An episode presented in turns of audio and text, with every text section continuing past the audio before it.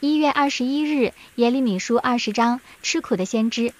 耶利米的宣讲又在令他吃尽苦头。当耶利米在圣殿里向百姓讲完了信息，圣殿的总管巴施户尔随即以恶相待，原因却没有说明。当巴施户尔在第二天把耶利米释放的时候，先知便以祭司的名字宣讲了一段审判的信息。原本可能巴施户尔想以他的权柄和势力迫令耶利米闭嘴。岂料却招来神对他及众百姓的审判。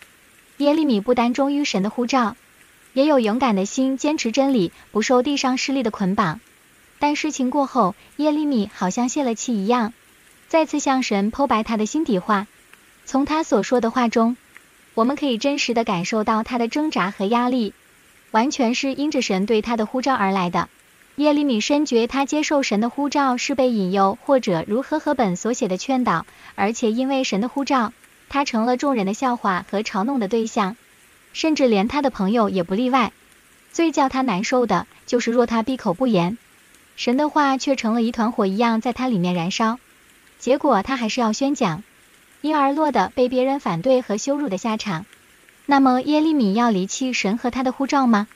绝对不是，在他陷入了黑暗和无助的时候，还是投进神的怀抱中，因为他仍然相信神，以致他才向神做出这样的剖白。既然如此，为什么他好像约伯一样咒诅自己的生日呢？咒诅的背后，其实正反映当事人了解生命的意义和渴望。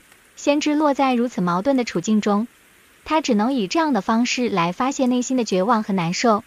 从耶利米身上，我们具体的看见做先知的要付上的代价是何等大。他的任务使亲人离弃他，朋友唾弃他，围绕在他身边的都是敌人。身处这极其恶劣的环境，正是神安排他鞠躬尽瘁的地方。先知所得到的不是荣耀和赞赏，而是极度孤单，也要经历重重矛盾。每位先知各自都有各自要背负的十字架。不过耶利米也不是完全孤立无援的。因为神处处与他同在，坚固他，提醒他，安慰他。神这样应许过，靠着他的同在，耶利米就能成为坚城、铁柱和铜墙。事实上，在如此困难的侍奉环境下，耶利米还可以保持对神忠心和信靠，这就是神与他同在的证据。对于每个服侍神的仆人，这是最大的安慰。